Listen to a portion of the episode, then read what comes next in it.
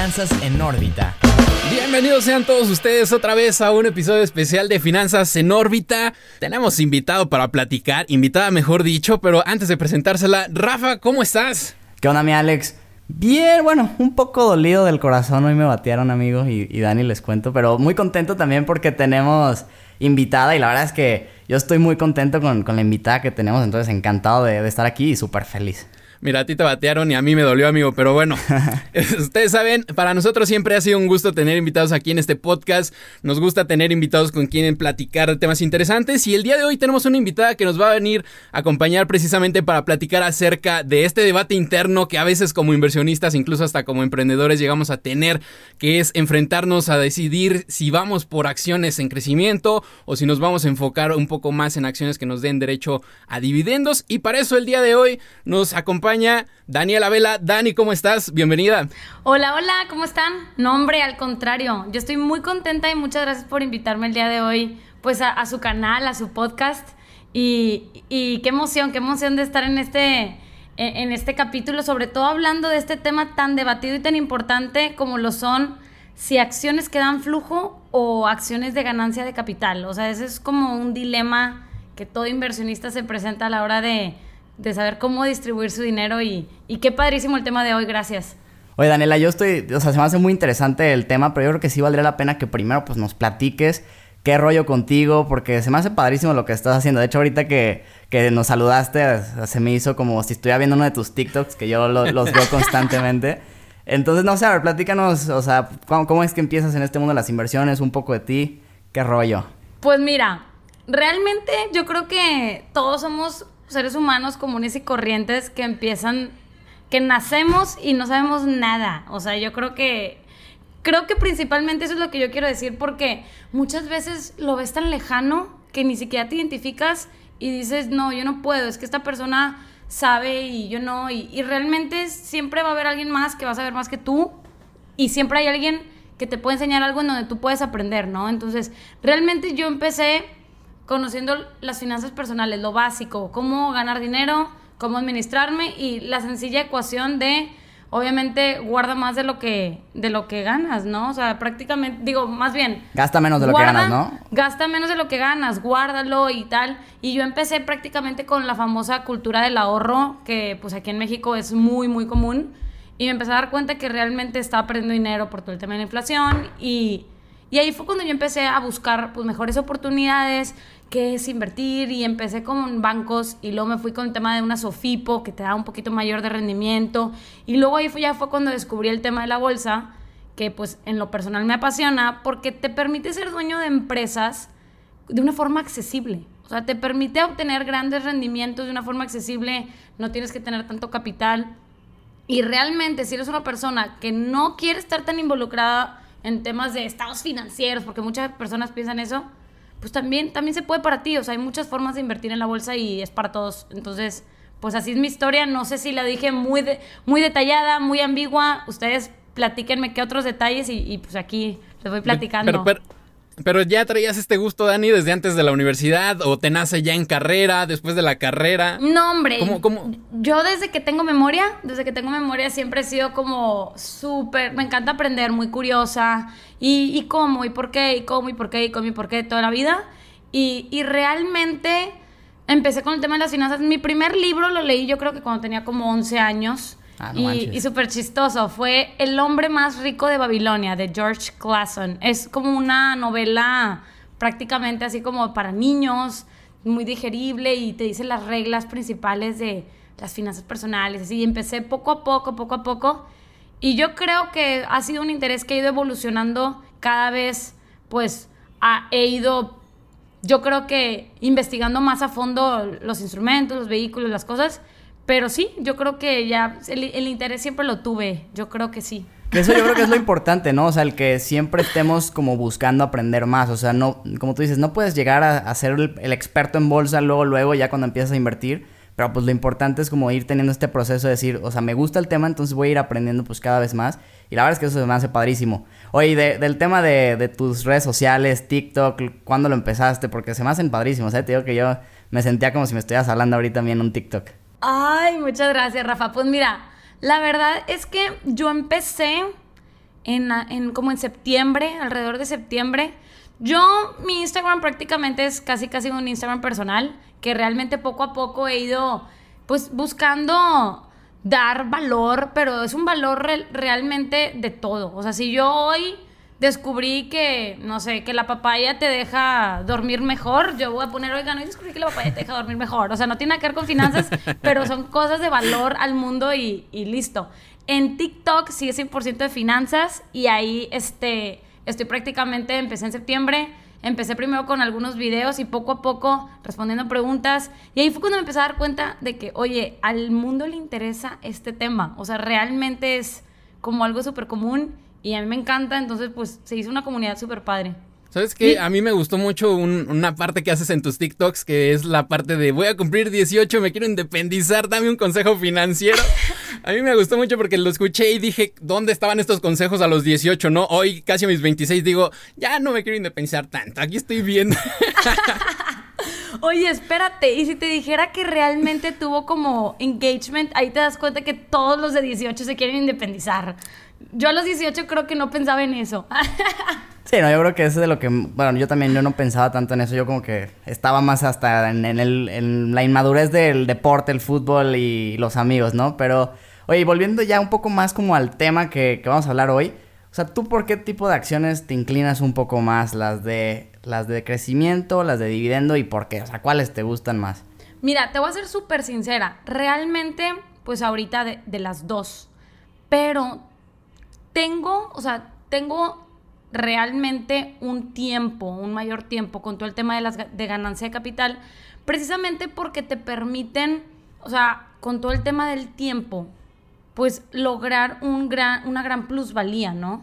¿Y qué es lo que pasa? Que, pues cuando yo empecé realmente no estuve mucho en la necesidad de flujo, entonces pues yo realmente dije, obviamente me interesa estar obteniendo una ganancia de capital, pues soy joven, no tengo ahorita, pues digamos así, bastantes compromisos como para yo decir necesito cierto flujo. Entonces dije, no, pues vamos mejor por todo el tema de las de capital.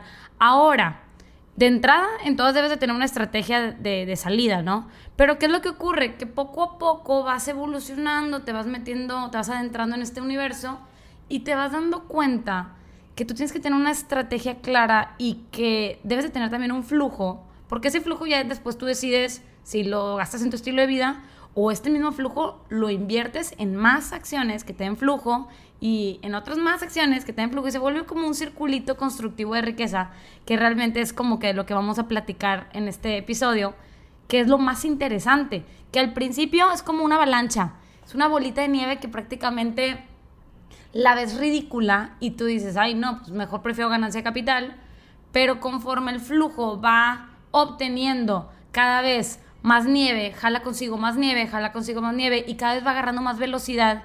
Y lo interesante es que si es un crecimiento exponencial, si, si tienes esa constancia de estar dosificando y estar haciendo una estrategia clara, ¿verdad? Pero ahorita vamos a platicar sobre los errores que pueden ocurrir cuando la gente pues, decide invertir tanto en flujo como en de ganancia capital. Pero en resumidas cuentas, pues obviamente hay dos. Las de ganancia capital lo que te permite es obviamente pues, obtener una plusvalía interesante que las de flujo pues no están teniendo esa plusvalía tan marcada, pero el tema que te están dando pues es un ingreso pasivo. Sí, claro, que yo creo que ahí, de hecho hasta valdría la pena aprovechar que lo estás mencionando para explicar un poco más a fondo cada una por si alguno de los que nos está escuchando no tiene muy claro los conceptos. Si no, se van a quedar así de que de qué me están hablando estos tres porque no tenemos ni idea. sí, exacto, o sea, entonces, digo, así muy a grandes rasgos, pues acción de crecimiento, pues obviamente no pagan dividendos porque lo que están haciendo es invertir toda la lana que generan pues en más crecimiento, son empresas generalmente un poco más chicas. Y las acciones de dividendos ya son generalmente negocios pues más grandes que de alguna forma pues ya no tienen como en qué gastar ese dinero y si lo invierten en adquisiciones muchas veces no lo hacen tan bien que entonces mejor le distribuyen ese dinero a sus accionistas a través de dividendos. Entonces pues obviamente te genera ese flujo que tú bien mencionas que la verdad es que es bueno. O sea como tú dices tienes que tener pues una estrategia muy definida para poder tener eh, ahora sí que un poco de ambas y que se adecue pues a tu perfil de inversionista. Claro, y, y realmente no me gustaría entrar tanto en detalles, pero sí es muy interesante también ver y evaluar a las empresas, porque hay, hay empresas realmente de flujo que pueden caer en un tema en el que su free cash flow, por así decirlo, no completa los dividendos prometidos y llegan a obtener deuda y te pagan esos dividendos por medio de deuda, que ya estoy tal vez volando en otros temas que tal vez no quieran caer hoy, pero a lo que voy es que por eso es muy importante saber elegir qué acciones, o sea, no es simplemente el que sea, porque ahí es cuando tú empiezas a decir, oye, si es una empresa súper saludable que me está dando el flujo bruto, pero si se está carcomiendo entre ella, pues qué tan conveniente puede ser. Y ahí es cuando tú empiezas a tomar decisiones. Y lo interesante de este tema y esta toma de decisiones es que tú lo acabas de decir, Rafa, que una empresa, pues de lo que obtiene de utilidades, cierta parte le reinvierte y otra cierta parte la, entrega de dividendos y hay otras que deciden reinvertirla toda. Y un caso muy interesante que pues, a mí me apasiona y me encanta es el caso de Amazon. Amazon se volvió un monstruo. Y tú vas a decir, ¿por qué? Y que sigue pensando en crecer y desarrollarse y participar en varios mercados, no, ¿eh? claro. Y, y, y, yo te pregunto, ¿por qué, Alex? ¿Por qué crees que Amazon ha llegado a un monstruo? Porque no entrega nada. Todo lo reinvierte y lo reinvierte y lo reinvierte. Efectivamente. Claro, eh, yo al menos me, inclino más, un poco más hacia las acciones de crecimiento porque encuentro un, factor muy importante aquí que es el hecho de tenerlas startup. O sea, empresas que están actualmente pues invirtiéndole mucho a lo que es emplear el, el modelo de negocio en base en tecnología digital y sobre todo que se me hace Em, relevante para nosotros como inversionistas aprovechar o, es un momento importante aprovechar el, beneficio del interés compuesto. Siento que son las acciones perfectas y que además te van educando también a ti como inversionista y te dicen, oye, ¿sabes qué? Si nosotros estamos reinvirtiendo, pues échanos ojo, por algo estamos reinvirtiendo. ¿Por qué tú no obtienes estas mismas ganancias, tus rendimientos y vas aprendiendo a, la par que nosotros vamos creciendo? Entonces, creo que ese es el punto eh, bueno, al menos desde mi punto de vista. Alex, yo, yo estoy de acuerdo contigo, nada más quisiera aclarar porque que no quiero que se malentienda. No necesariamente tiene que ser una startup tecnológica, una empresa para ser de alto crecimiento. Digo, en los últimos años se ha dado que principalmente son las eh, empresas tecnológicas las que están dominando las acciones que más crecen, lo que sea. Pero también, o sea, un negocio más tradicional o no tan apegado a la tecnología podría tener altos crecimientos. Entonces digo, nada más así como, como para ah, aclararlo ahí. y por ejemplo, a ver, Dani, ¿qué, ¿qué, pros y qué contras le ves a las de crecimiento? Porque digo, son muy buenas, pero también tienen que tener pues sus, sus contras. Yo ahorita si quieres te platico los que yo veo y que también el Alex nos platique.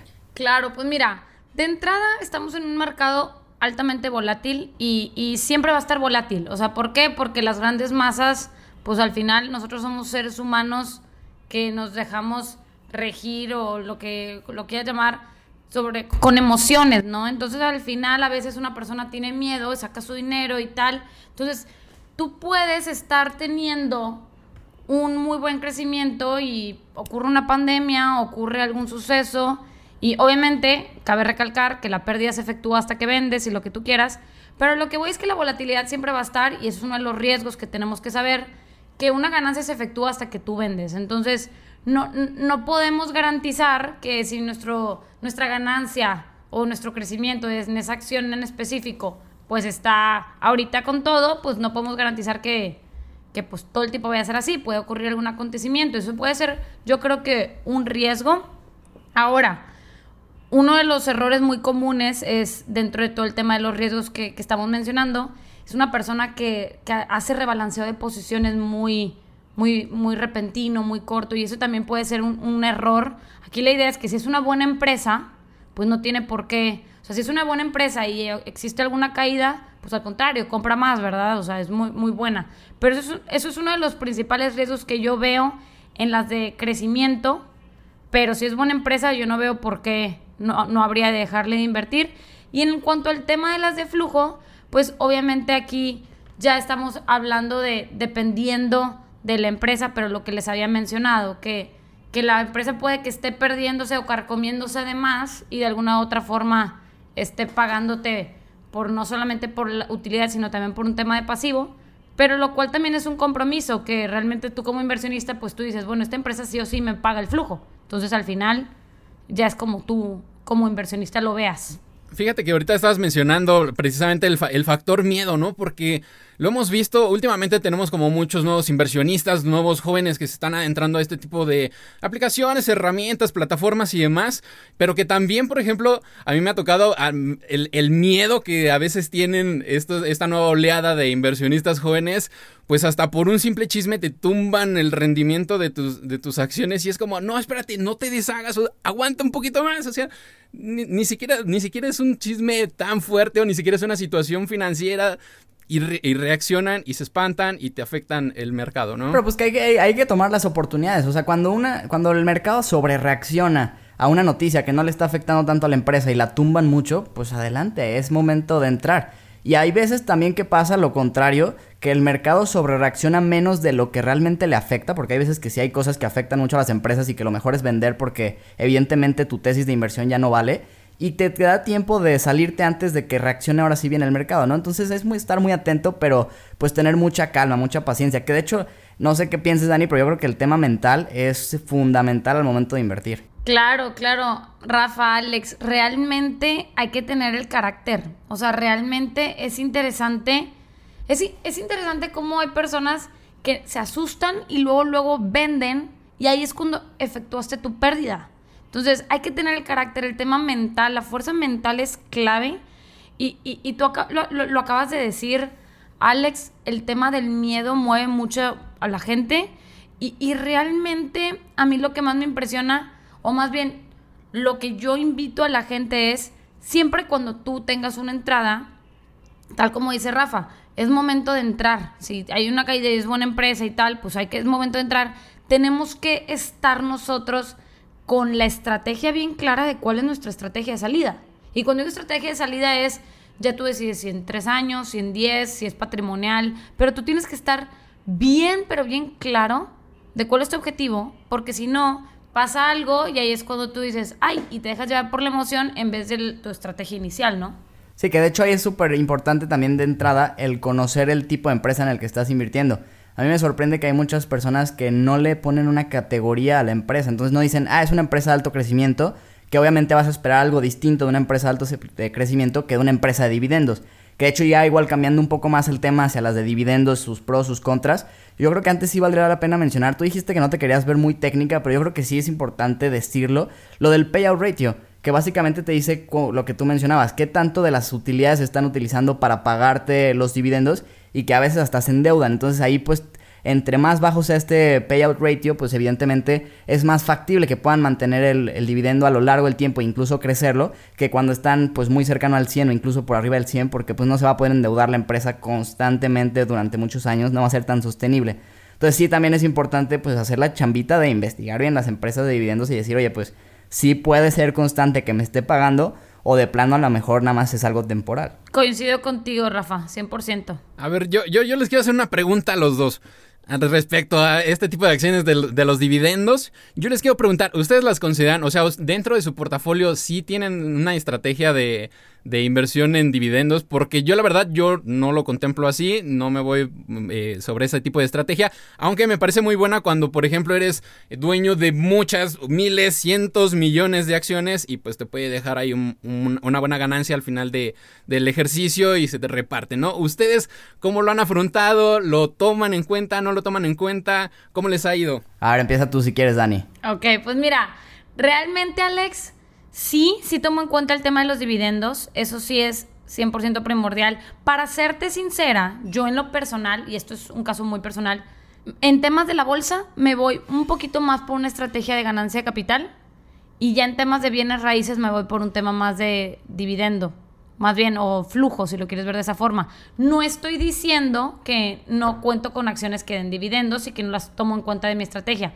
pero si lo quieres ver del 100% de la, del portafolio exclusivamente enfocado en acciones, de esas acciones sí tengo yo creo que un 70% más que nada en tema de estrategia de ganancia capital, un 30% en flujo y ahora ya nos vamos para el tema de bienes raíces, ahora sí sobre una estrategia ya de flujo.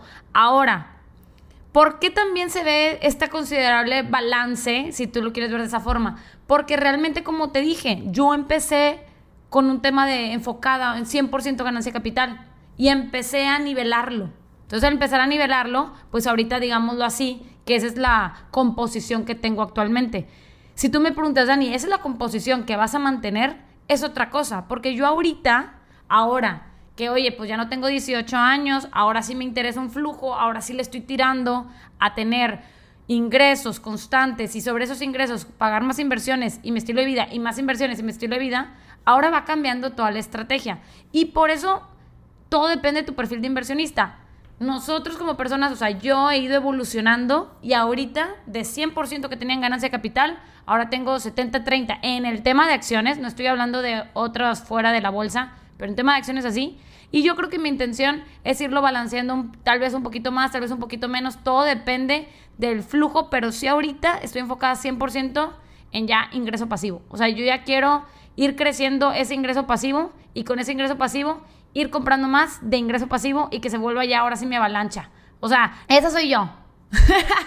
ok, perfecto. A ver tú, Rafa, a ver, platícame. Pues yo, yo en mi caso... Rafa, yo sé que tú eres más aventado que yo al menos. Pues quién sabe, ¿eh? yo sí soy también como de la, del tema de value investing y, no me... O sea, me gusta obviamente un negocio de alto crecimiento, pero me fijo mucho en las valuaciones, o sea, no invierto eh, a cualquier valuación. Entonces a veces me cuesta, sobre todo como ahorita en estos mercados que tenemos, me cuesta de repente encontrar acciones en las cuales invertir porque siento que están un poco sobrevaloradas muchas de las que me gustan.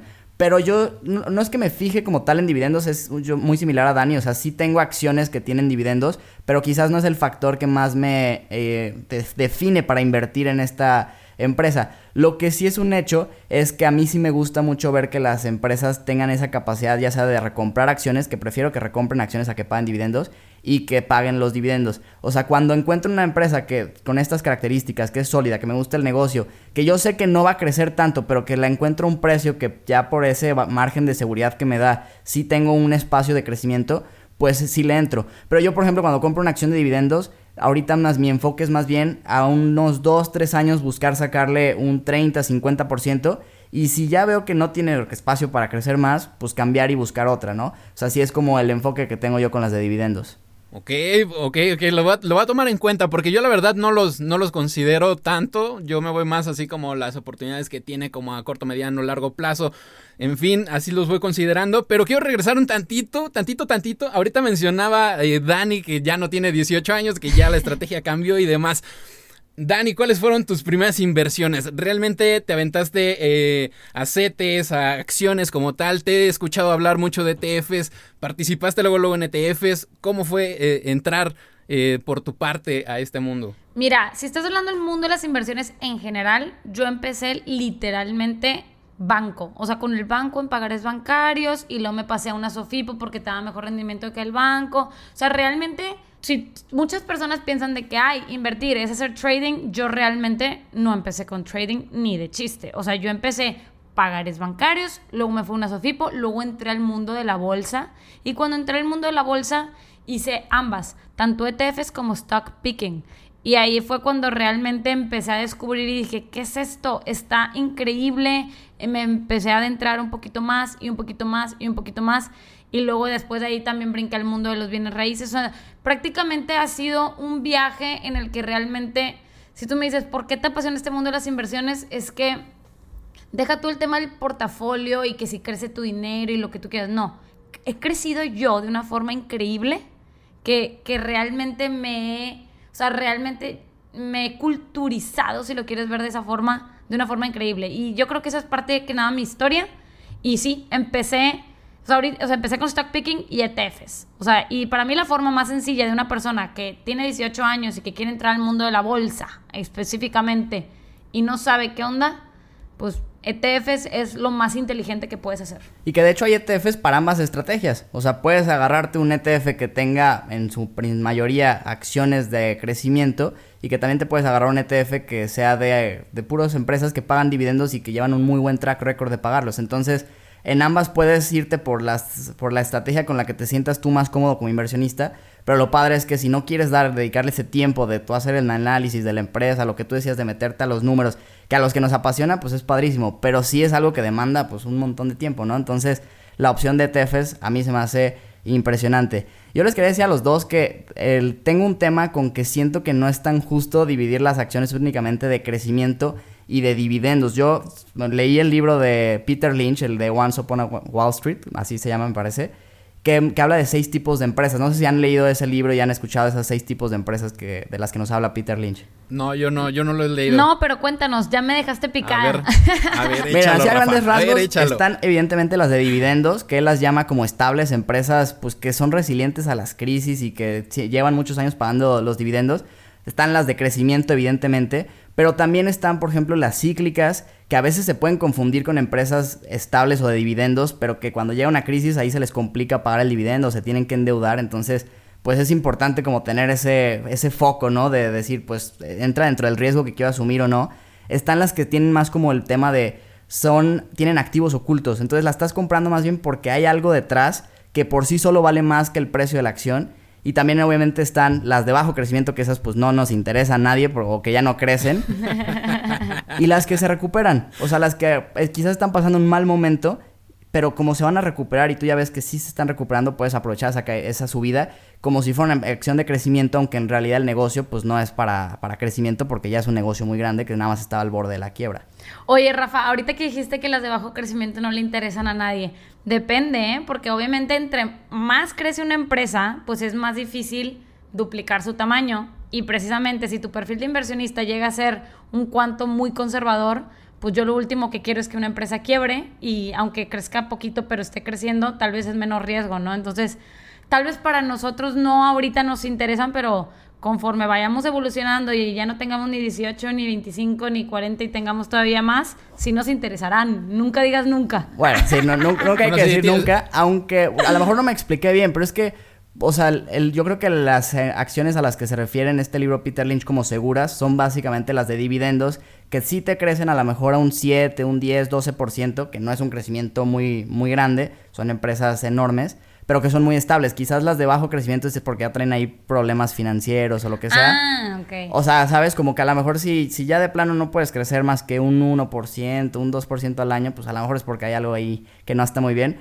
Pero sí, coincido con tu punto, no hay que generalizar porque... Aunque, aunque igual y en una de esas te da la sorpresa y boom, ¿eh? También suele pasar, sí, definitivamente. también, también se vale y bueno, eh, una, parte que, continuando con esto, me gustaría tocar con ustedes, creo que también es importante hablar acerca de la democratización que hoy en día existe en el mercado para que nosotros como jóvenes y como cualquier persona de cualquier edad pues tenga derecho a participar, ¿no? Este tema en lo personal a mí me gusta mucho porque siento que acerca mucho a las generaciones eh, normalmente mayores a nosotras a un mercado en el que quizá nunca habían pensado, a generaciones que guardaban mucho su dinero, que lo atesoraban y que es como sácalo, inviértelo, ahí guardado se te va, se te va a devaluar, no sirve de nada guardado, ¿no? Entonces, creo que hoy en día existen eh, buenas herramientas. Me gusta el tema que actualmente vivimos.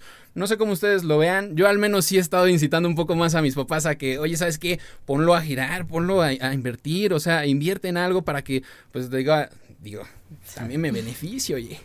Pues sí, fíjate que realmente el, dinero nació para circularse, o sea, realmente.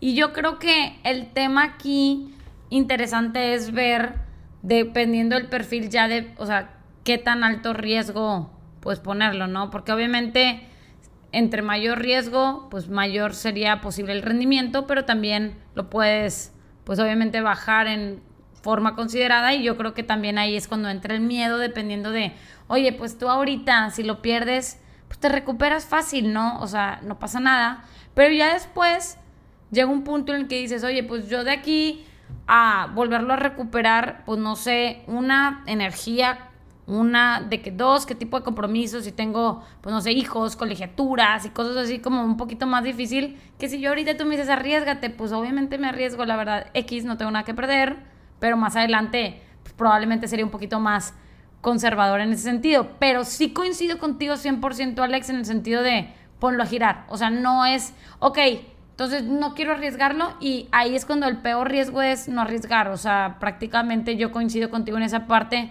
en la que tal vez el movimiento puede ser pues más conservador, pero no dejarlo estancado. Sí, porque la inflación pues, se come de tu dinero al final o sea, tampoco... entonces pues parado no, no tiene que estar. Y que de hecho. No, y tampoco se trata de que agarres y saques todos tus ahorros de la vida, güey, y los vayas y lo inviertes. No, o sea, gradualmente. Sí, es, un proceso que cada quien vive, como nos contaba Dani, y, tú y Alex también lo tuviste tu proceso, yo lo tuve, y seguramente todos los que nos escuchan están en su proceso de ir eh, conociendo distintos instrumentos, ir cada vez pueden asumir un poco más de riesgo.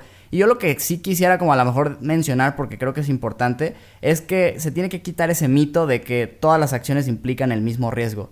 O sea, y por ejemplo hay un indicador que, mide la volatilidad, que es la, la beta de cada acción. Y la verdad es que a mí me gusta mucho porque básicamente te dice qué tanto se, va a mover la acción en comparación de su índice de referencia del mercado, que en Estados Unidos, en, pues generalmente en la bolsa de Nueva York, es el S&P 500. Entonces, por ejemplo, una empresa como Merck, que es una farmacéutica muy grande, que tiene una beta de 0.49, quiere decir que si el mercado cae un 30, eh, Merck va a caer un 15.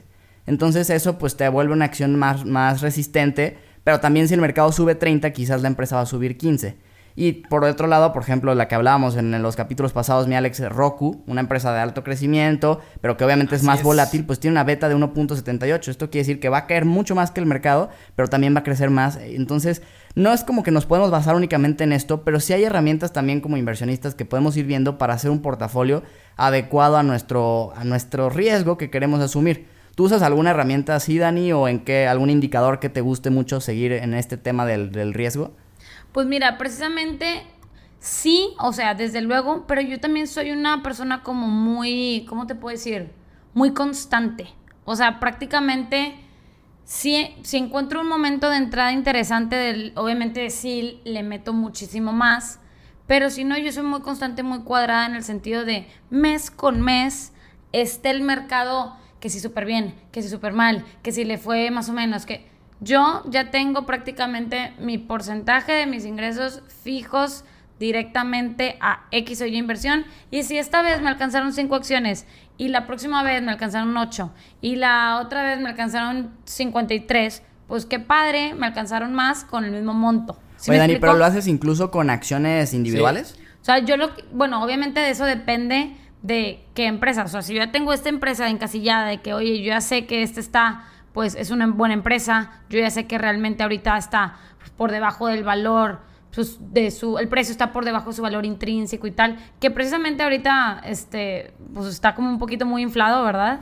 Pero realmente este, soy más en ese sentido, o sea, la constancia, dale, al final promedias, digamos, un poquito mucho el tema de las ganancias, pero yo creo que la constancia al final pues va creciendo, va creciendo, va creciendo. Esa es mi estrategia realmente porque ya tengo como que bien estipuladas las que me gustan, las que quiero y aparte pues es la que más me ha funcionado, que precisamente muchas personas no van a coincidir. De hecho, me gustaría saber qué piensan ustedes de eso, pero yo me he dado cuenta que esa constancia ha sido la que me ha llevado a realmente pues conseguir grandes oportunidades porque ya tengo bien pero bien estipulado pues tal cual que voy a invertir tal día, punto. Sí. Sí, sí, eh, eh, totalmente. O sea, ya lo platicábamos incluso en un capítulo que tuvimos la oportunidad de, tener aquí de invitado al, buen Maurice Dieck.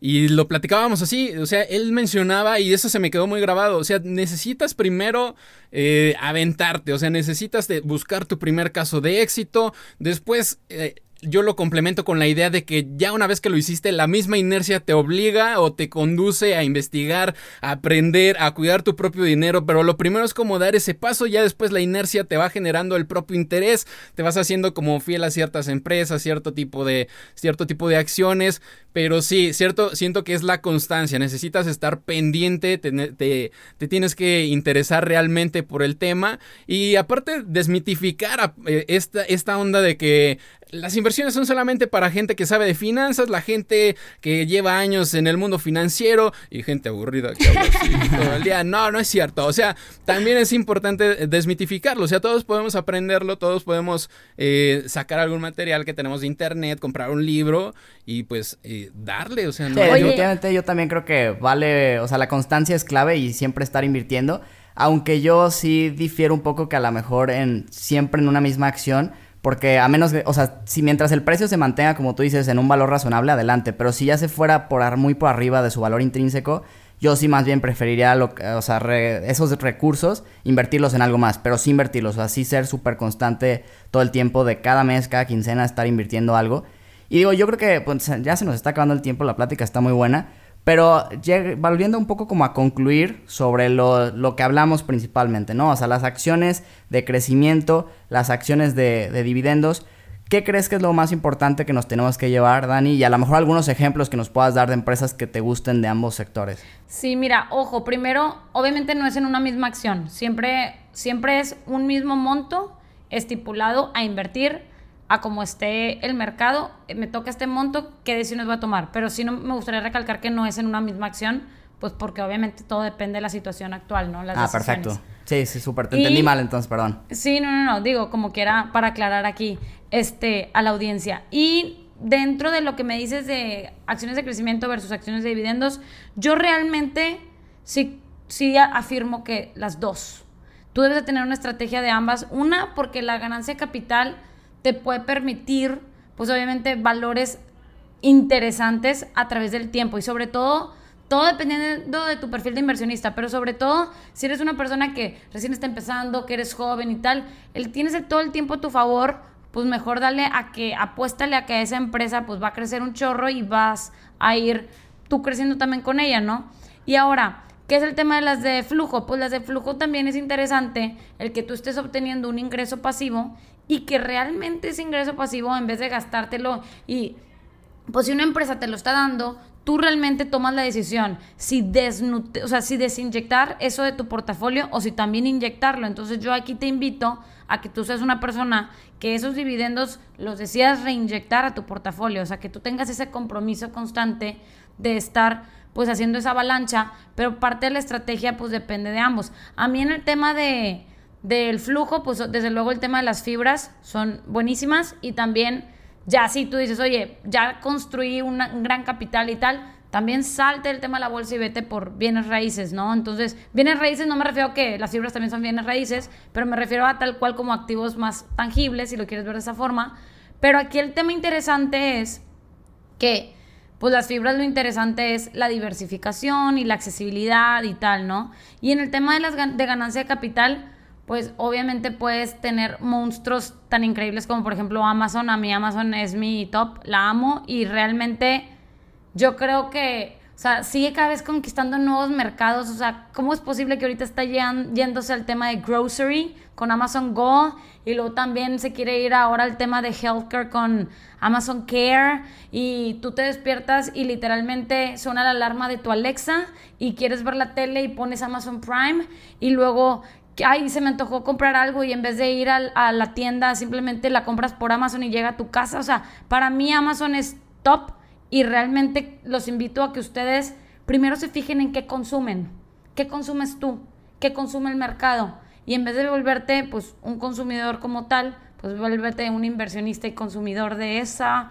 marca que te apasiona y te encanta, claro, haciendo un análisis claro de que sea una buena empresa y tal pero eso sería lo que yo te puedo decir. ¿Ustedes qué, qué opinan? No, hombre, buenísima tu, tu, conclusión. La verdad es que yo lo que lo único que le agregaría, porque creo que estuvo muy completa, es que tienes que conocer muy bien tu perfil de inversionista. Que digo, lo dijiste como por debajito, ¿no? Pero sí quiero recalcarlo. O sea, al final del día como lo dijiste todo el capítulo, tenemos que tener una estrategia muy clara. La estrategia va a ser distinta para Dani, para Alex, para mí y para los que nos están escuchando, porque cada quien es distinto, cada quien maneja el riesgo de distinta forma, sus emociones, etcétera. Entonces, simplemente es que te hagas un muy buen autoestudio de conocerte, de conocer tu perfil de inversionista y que tengas de las dos, porque en ambas hay oportunidades y ambas son buenas. Entonces, yo para mí, la verdad, con eso me quedaría. Realmente no es un tema de uno u otro, es un tema de que se complementan y te ayudan a tener un portafolio balanceado y la verdad es que yo con eso me quedaría. Así es, a mí igual yo comparto esa idea de lo que es eh, a nivel personal, conocerte como inversionista, el perfil que tienes, el riesgo que estás dispuesto también a tomar